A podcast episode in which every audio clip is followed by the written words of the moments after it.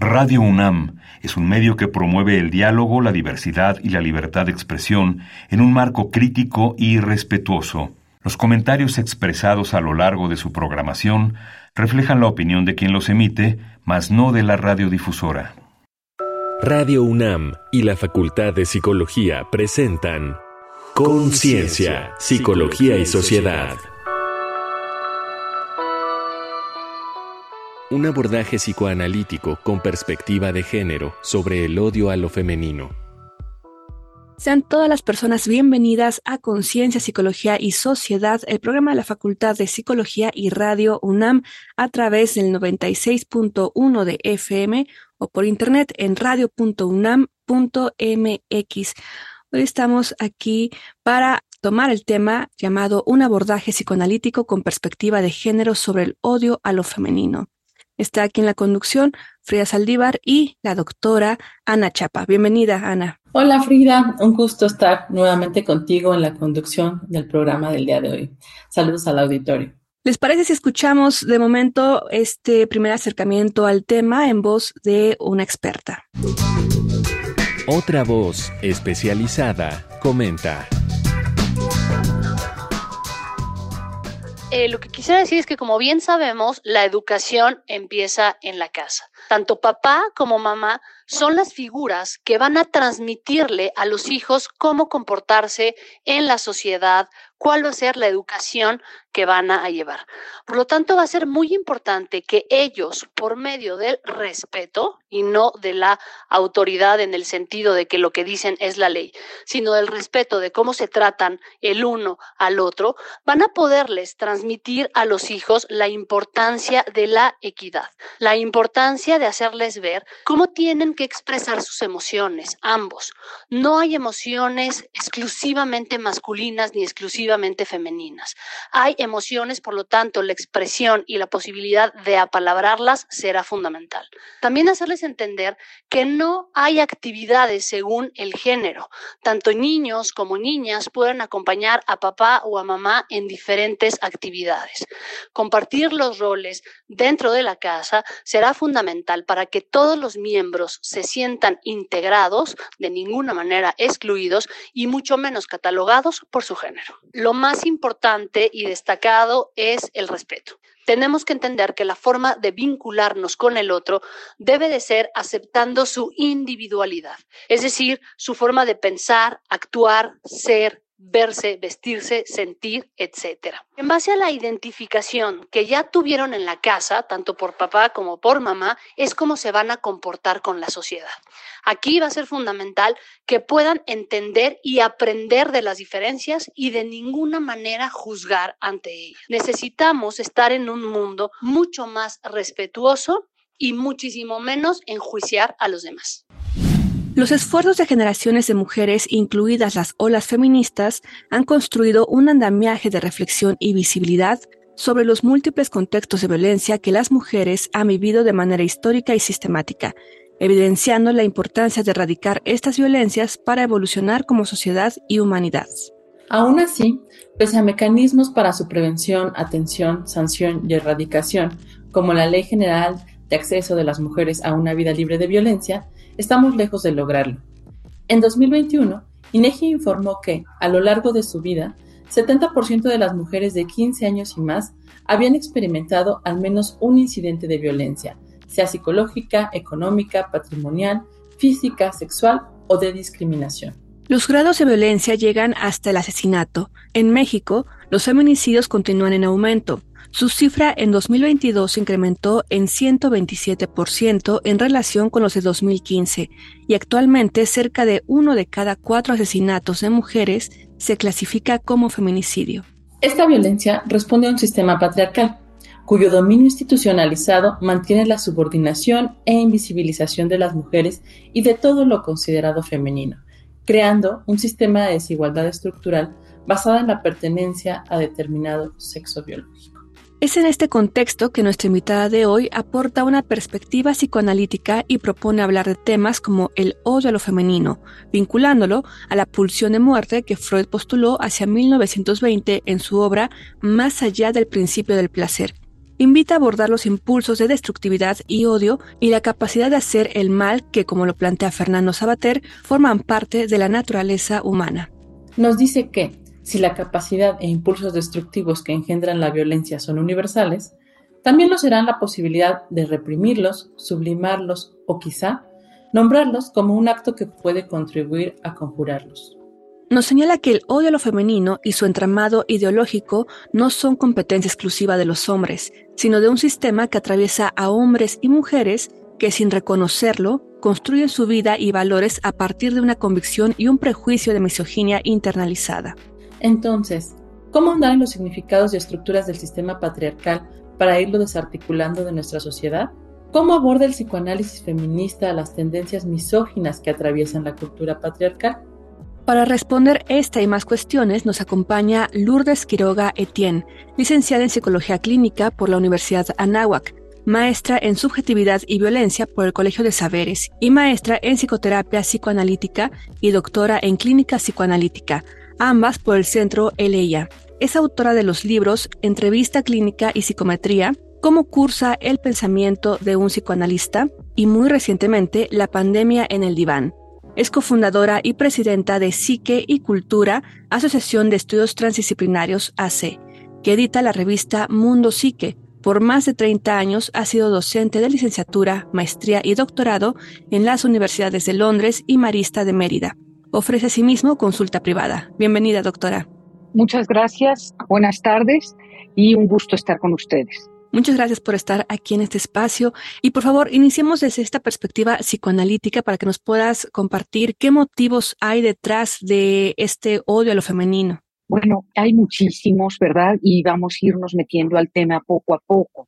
Comencemos diciendo que si bien la historia de la mujer no ha sido fácil, la insistencia actual de grupos e individuos con nuestra vida parece demasiado fuerte. Las formas sanguinarias en que está ocurriendo todo esto y crueles son muy sorprendentes. No pueden dejar de asombrarnos, no pueden dejar de sorprendernos porque en ese momento lo que se hace es normalizarlas. Tenemos que entender qué es lo que está pasando en este sentido. La mujer ha representado para el hombre muchísimas cosas, tiene diversas, efectivamente, representaciones y le significa muchísimo en todos sentidos, para bien y para mal. A lo largo de la historia en nuestro país tenemos tres grandes representantes de mujeres con diferentes tipos de poder.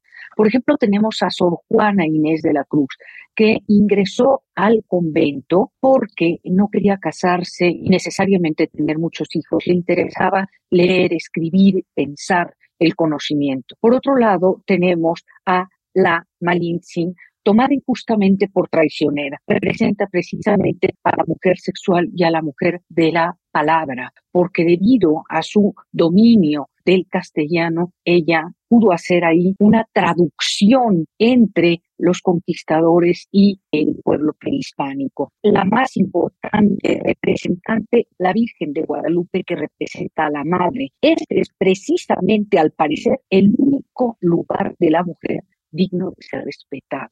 Pero aún así, estamos viendo cómo también a estas mujeres embarazadas las matan. Así que vamos a ir poco a poco buscando explicar esto. Por ahí comenzaría. Muchas gracias, doctora. La siguiente pregunta con base en esto que nos comparte es, ese poder que han detentado las mujeres y que han sido respetadas o reconocidas, ¿cómo lleva desde esta perspectiva psicoanalítica a que se ejerza violencia contra las mujeres, ¿qué se busca dominar, destruir o matar? Pues ahora sí que la pregunta es muy puntual.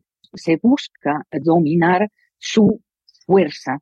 A la mujer se le ha considerado como el sexo débil, no lo es. Por ejemplo, tengo que decir que la mujer es la multiorgásmica y sin embargo de eso se le ha considerado como asexual. Su sexualidad tendría que ejercerse exclusivamente para la procreación. Y casi hay algunos que quisieran que se lograra procrear, que se lograra concebir, ahora sí que es, sin pecado concebido, valga esa redundancia, ¿no?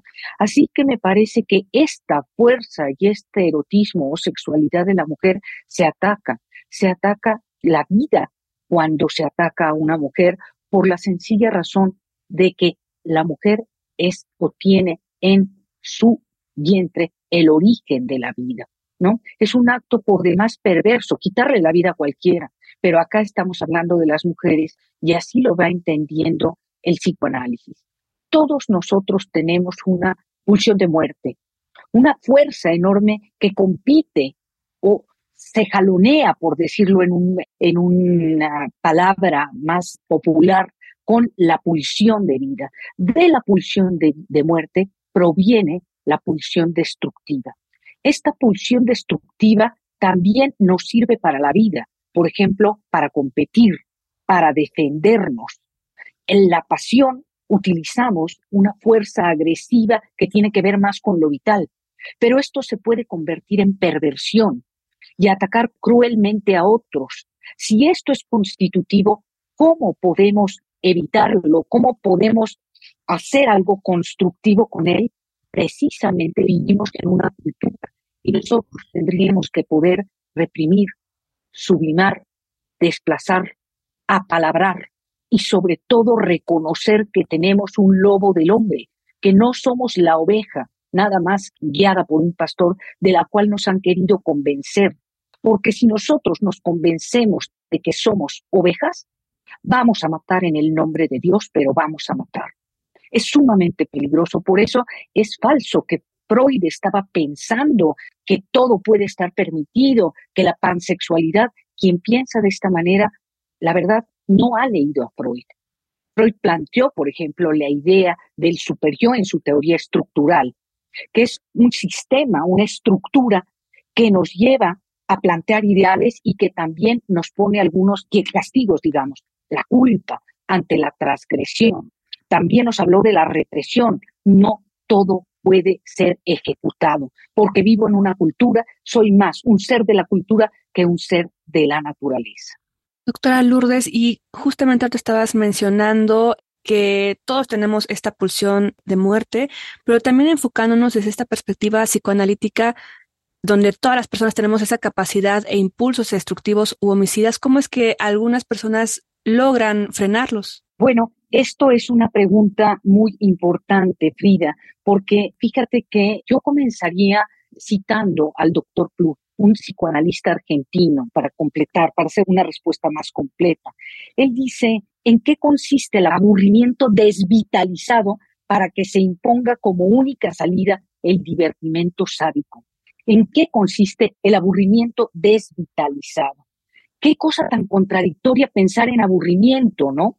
Se supone que todo lo que ofrece el mercado nos haría imposible aburrirnos, pues no es así. Voy a poner dos ideas aquí que marca Plut en su artículo Violento sin causa. Uno, la desubjetivación. La desubjetivación dice, hay diferencia entre la pérdida de la individualidad que observamos en la masa, y Freud plantea esto en Psicología de las Masas y el análisis del yo. Hay una pérdida de la individualidad y me sumerjo en la masa y desde ahí soy capaz de hacer muchas cosas.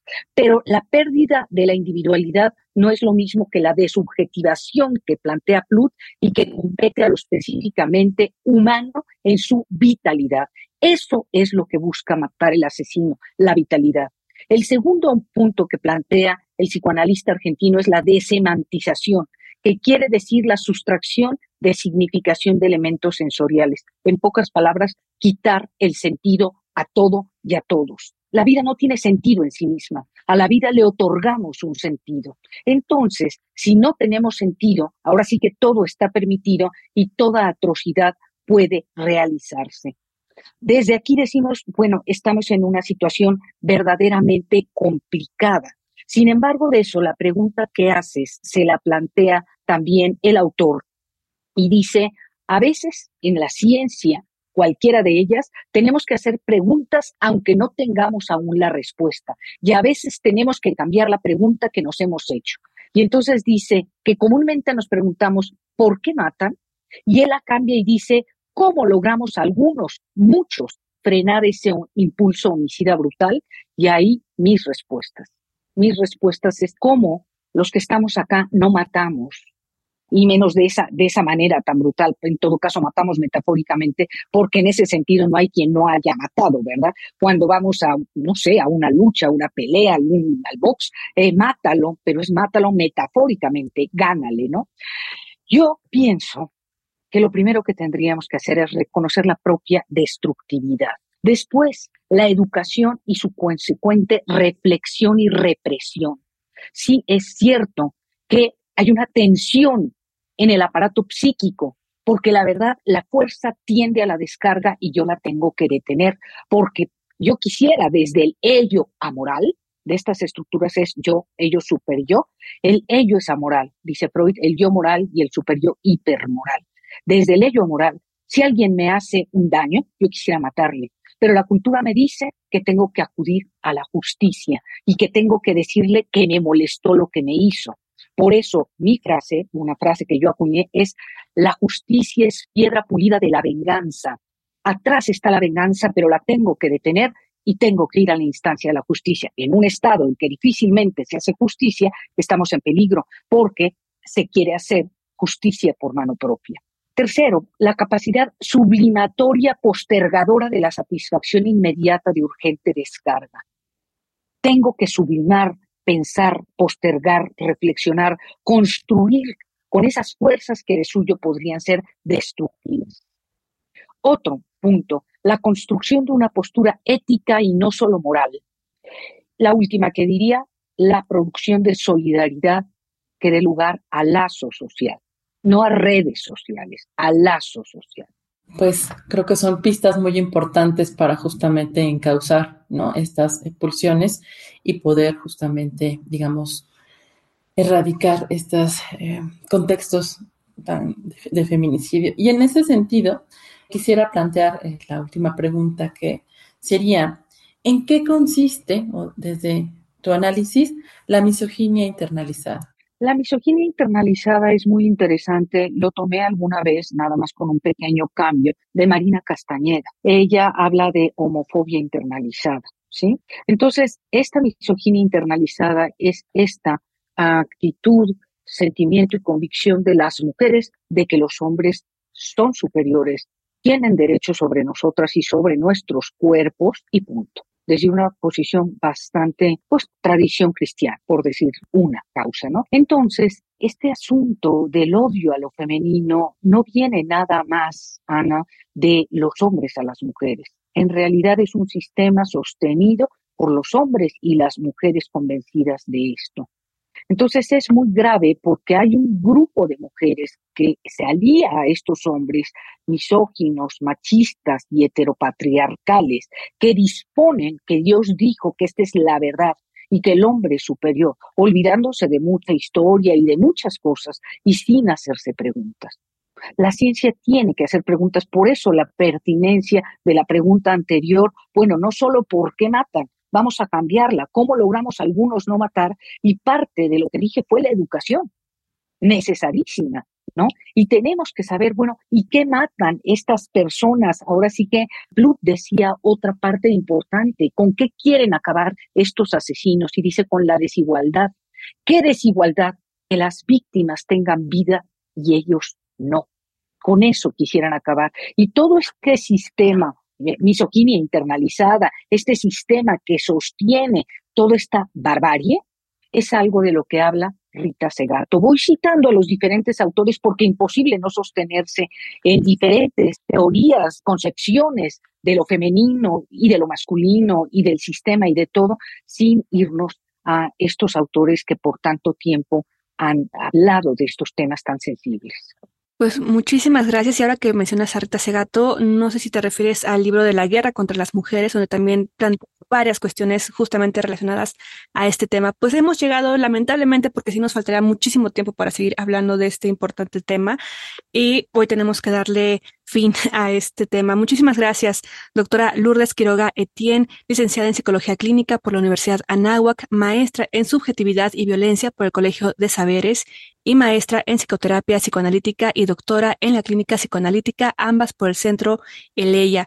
Gracias por estar aquí en este programa y pues si nos puedes dar tus redes de contacto o dónde podemos tener más información de este tema. Sí, bueno, en Psique y Cultura nosotros tenemos todas las redes sociales, Psique y Cultura Asociación de Estudios Transdisciplinarios, tenemos nuestro Facebook, yo tengo una página www lourdesquiroga.com y tenemos el teléfono de Psique y Cultura porque sabemos de la importancia de mirar la mente con seriedad y no estar pensando que basta con algo que no sé yo qué quiera decir, de echarle ganas. Hay que atenderse, hay mucha violencia, también hay cosas muy buenas y existe la belleza. No se está haciendo aquí o integrando un punto de vista pesimista, pero daría entonces el teléfono de Psique y Cultura, quizá hay quien quiere tratarse, quiere ir a consulta, quiere apalabrar sus conflictos.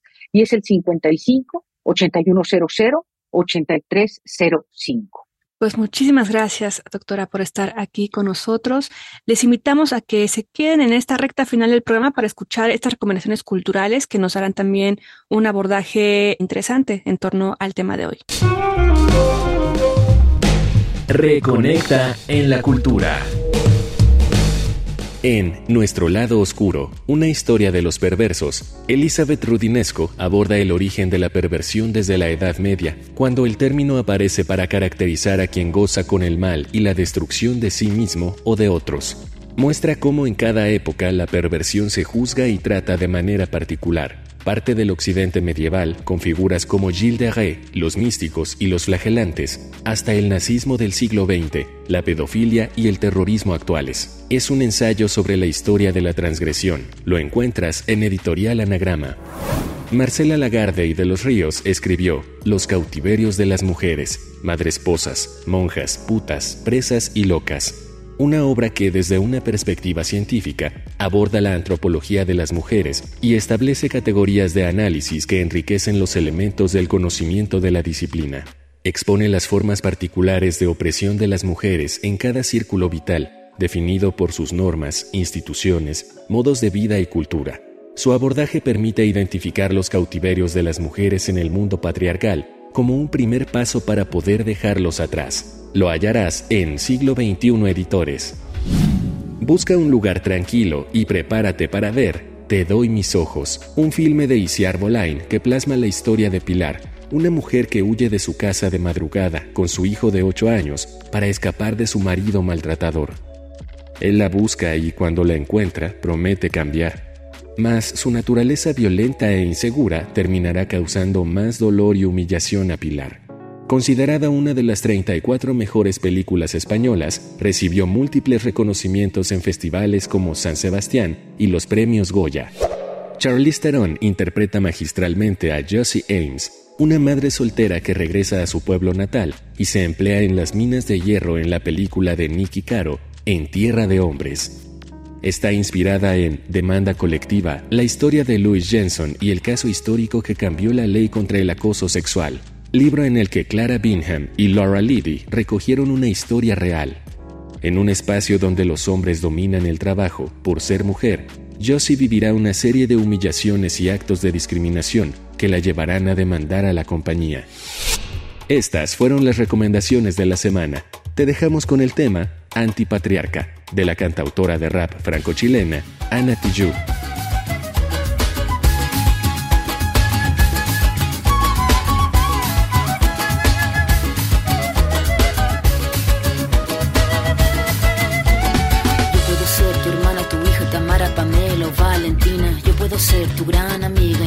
Compañera de vida. Yo puedo ser tu gran aliada, la que aconseja y la que apaña. Yo puedo ser cualquiera de todos, depende de cómo tú me apodas. Pero no voy a ser la que obedece porque mi cuerpo me pertenece. Yo decido de mi tiempo, como quiero y dónde quiero. Independiente yo nací, independiente decidí. Yo no camino detrás de ti, yo camino de la para aquí.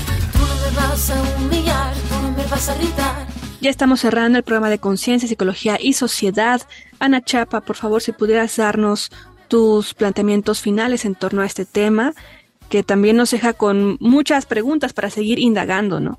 Agradecemos mucho a nuestra invitada de hoy, a la doctora Lourdes Quiroga, porque justamente en el marco del 25N pensamos en eh, estas violencias que siguen presentes y que, aunque existen mecanismos para su atención, erradicación, etcétera, pues estamos lejos todavía de lograrlo y pues las cifras ahí ya se mencionaron. En ese sentido, creo que la categoría feminicidio, esta parte del odio a lo femenino, que se concreta y se materializa en un acto como este, pues trae detrás toda una teoría y es una categoría política en el sentido que visibiliza y politiza la situación de violencia sistemática que viven las mujeres y las identidades femeninas, ¿no? Lo femenino, pues en este contexto en el mundo, pero hablamos en este contexto en México, ¿no? Y que con base en lo que nos comparte la doctora Quiroga, es algo también simbólico que se construye a partir de este castigo a la transgresión del orden de género, al poder de las mujeres, mandar un mensaje a través de la violencia para que no se transgreda este orden. El mensaje es para todas las mujeres, creo que eso es importante, como lo menciona Rita Segato, esta violencia, estos actos son comunicativos, nos comunican algo a todas las mujeres, a toda la sociedad y generalmente cuando hablamos de un análisis, creo que esto es importante de, de, cómo pensarlo simbólicamente, qué es lo que se está matando, qué es lo que se está odiando, esta posibilidad, esta vitalidad esta posibilidad de dar vida, ¿no? Que también ahí está, digamos, el origen de la opresión.